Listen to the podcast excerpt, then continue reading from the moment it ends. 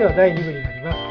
平沢先生に消化器内視鏡に関する内容をお伺いします、えー患者さんが初めて、えー消化器内視鏡の検査を受ける際の注意点というのはどういうところにありますか？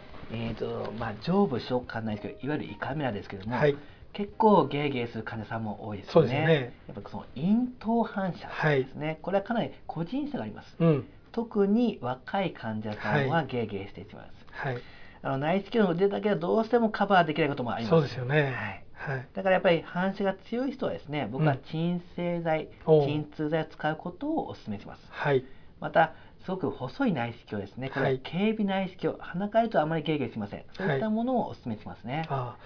え先生の施設でもこの鎮静剤を使ったり鎮痛剤を使って。うちは9割使ってますね。あそうですか、はいやっぱり患者さんも希望されたり希望ですね、はい、先生もやりやすい、はい。それをした方が。はい。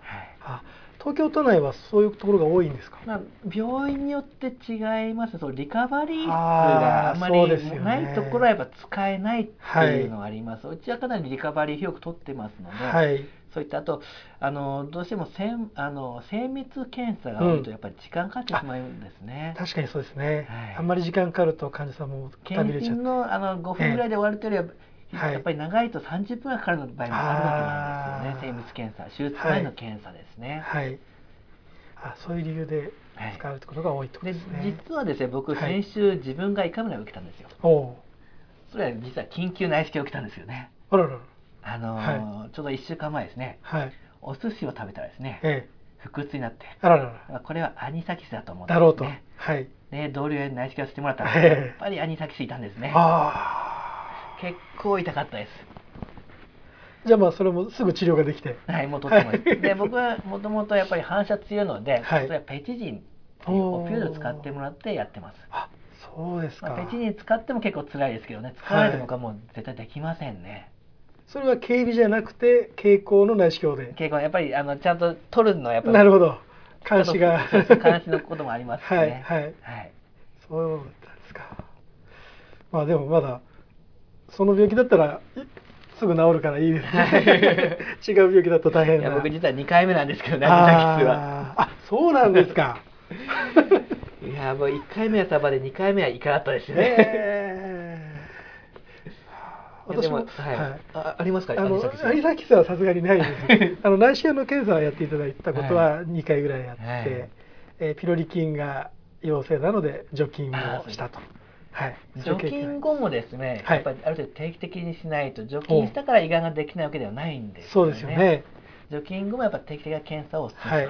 あわかりました、はい、えーそれではその今の日本の内視鏡医療の立ち位置その世界における立ち位置っていうのはどうなんですか？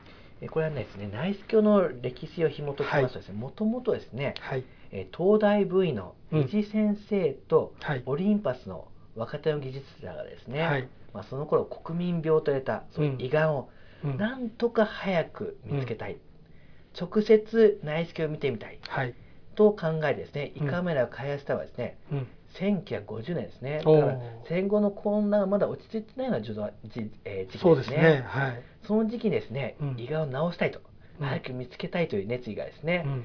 世界で初めての胃カメラの開発につながっています、うんこのですね、はい。胃カメラの開発はですね NHK のプロジェクト X とかですね、ええ。あと光る壁画という小説にも詳しく書かれております。もしご興味があったらですね、はい。ぜひ読んでください。はい。えーその後はですね、えー日本は内視鏡開発、うん。内視鏡診断学においてですね世界をリードしています。うん。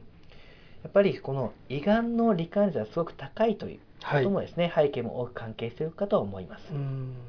この胃がんの罹患率が多いのは何か日本人の特徴なんですか？理由があるんですか、胃がん世界の胃がんのですね、はい。4分の3は東アジアなんですよ。日本、はい。韓国、中国なんですねはい。その原因はピロリ菌です。はい。でピロリ菌は感染者が高いと。ピロリ菌もいくつかですね種類があるんですね、なるほど。で日本韓国中国のはい。ピロリ菌はですねうん。強毒性なんですよ、あー逆に欧米のピロリ菌は実はあまり胃がんを引き起こさないピロリ菌もあるんですね。あそういったピロリ菌の影響によってはい。日本では胃がんが多いです、ーうーん。えーまあそれは内視鏡に関しては日本が世界をリードしていると、はい、ではその反対にまだまだ足りないなと思う部分というのはどういう点があるんですか？日本の内視鏡診断ってかなり細かいんですよね。日本人らしいですね。はい、で、煩雑すぎるから、はい、ちょっと大雑把な欧米ではなかなか受け入れられにくい部分があるんですよね。はい、あと例えば主義なんかはですね、うん。あの ESD といって胃がんをですね、内視鏡取る治療なんかですね、うん、まあ、日本人とか中国人、韓国人は結構器用にやるんですけども、う。ん、欧米人って不器用だからなかなかやっぱりそうなんですか、結構広まらない部分があってですね、はい、まあ、はい、やっぱ箸を使う国の人はうまいのかと思うんですそういったやっぱりあの世界に広めるやっぱりシンプルな診断とですね簡単な治療とそういったのを開発してですね、うん、えー、そういったのを作っていかないとなかなか広がっていかないと。やっぱり日本の診断学はですね、はい、そうガラパゴス化ですねそういうしないですね、はい、海外で受け入れやすいそういった診断主義と開発というのはですね、うん、であとうまくいかにうまく世界に発信するか。そうですね。そういったことが重要かと思います、うんうん、で現在ですね日本の多くの内視鏡がですね、はい、海外で講演とかですね、ライブデモってやってるんですよ。で日本式の診断がかなり広まってきております、はい。えー、私はですね年に数回ですね海外に行って講演とかライブとかしてます、すごいですね。実は僕来週もですね、はい、えー北京に行ってその次の週はですねまた上海に行く予定になってます、はい、こうやってですね日本の内視鏡診断をですね、はい、世界に広めていきたいと思っております。えー、この内視鏡の医療が、まあ、高度化すればするほど、まあ、かなりこの初期から見つかってしまう、はい、ということが多いと思うんですが、まあ、当然見落としっていうのも初期のものを見つけようと思うと大変だと思うんですね。はい、でさらにこうちょっと怪しければすぐ病理診断に回さなきゃいけないっていう問題もあるかと思うんですが、はい、これらの内視鏡医療における問題点についてはどのようにお考えなんでしょうか？まず胃がんはですね、はい、背景に胃炎があります、はい、胃炎から胃がんが発生するんですね、うんうん、で胃炎に似たタイプの胃がんすごく見つけるのは難しいんですよ。はいそうですよね。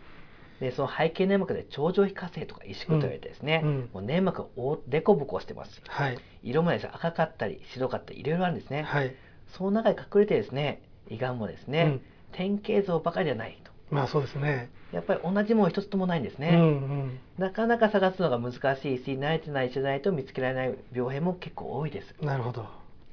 できるだけですね早く見つけて胃がんを見つけてですね、はい、低侵種である内視鏡切除するのが一番いいんですけども、うん、中にはやっぱり毎年内視鏡を受けたのに見つかった時には内視鏡取れない。外科手術やってしまうとか。なるほど。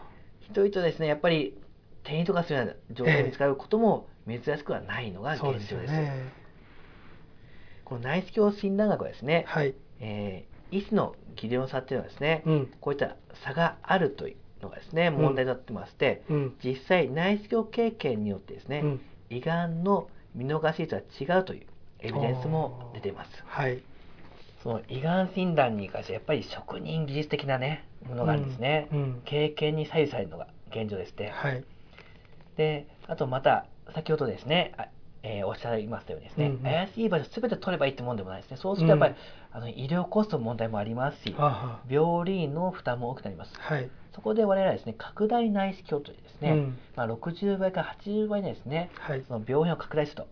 大きく映してみると。そうですね、はい、そうするとその血管とか粘膜模様ですね、見るとですね、はい、胃炎と胃がんの鑑別ができるんですね。なるほど。そういったこう、えー、拡大内視鏡といったこともやってます、うんただこの拡大内視鏡やっぱり時間もかかりますし全ての病院が持っているわけではありません、はい、またその扱いもですねある程度経験というのが必要になってきます。なるほど。まだまだちょっと問題点がありますね、はい、えー、先生の講演を以前聞かせていただきまして、はい、えー、AI の進歩っていうのがもう提示いただいてびっくりしたんですが、はい、この内視鏡領域の AI の利用についてこれはあのやっぱり他の領域内科の領域に比べてもだいぶ先進的なんですか？えーと、人工知能はですね得意とする分野って画像認識ですね。はい、はい、で画像認識の能力はすでに人工知能は人間を超えています。なるほど。で医療現場を見てきますと、うん、結構多くの診断画像認識使ってるんですね。そうですね。例えば、うん、皮膚科の指針ですよね。はい、あと放射線の画像診断ですね、はい、CT の画像診断ですね。はい、と病理もそうです。し、うん、眼科の眼底写真もそうですね。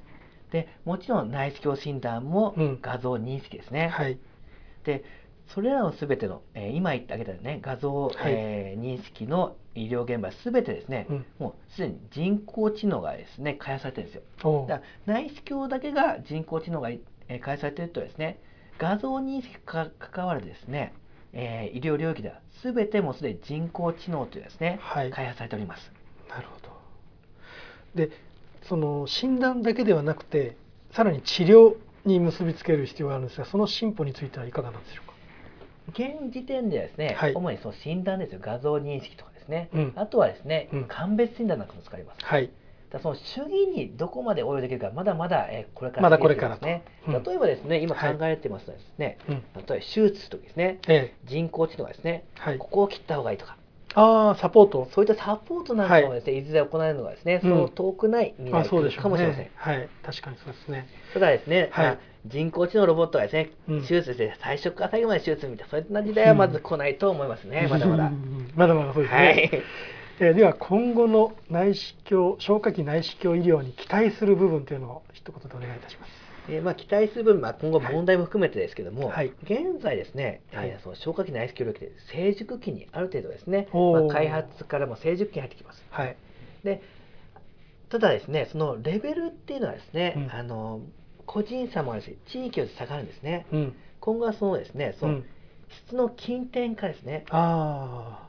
どこで受けても同じような。それ日本だけではなくてですね。ああ、もちろんそうですね。世界中で、どこで内どんな内視鏡やっても、同じ質をですね、うん、えー、担保する。ため、うん、そのためにですね、うん、やっぱり人工知能がですね、はい、そうサポートすることによって質の近定化につながると考えてます、なるほど。この人工知能は先生とどちらかの企業がタイアップしてやってる開発してるんですか？もともと僕が一緒にやってる多田先生って、まあ、埼玉開業されてる先生なんですね。その先生がですね、はい、まあ、もともとですね、開業されて、埼玉市で開業されて、はい、あの埼玉市であの胃がん検診ですね、内視鏡検査ってですね、うん、内視鏡検診にはですね、ダブルチェックという、撮った画像すべて、第三者がですね、チェックですね。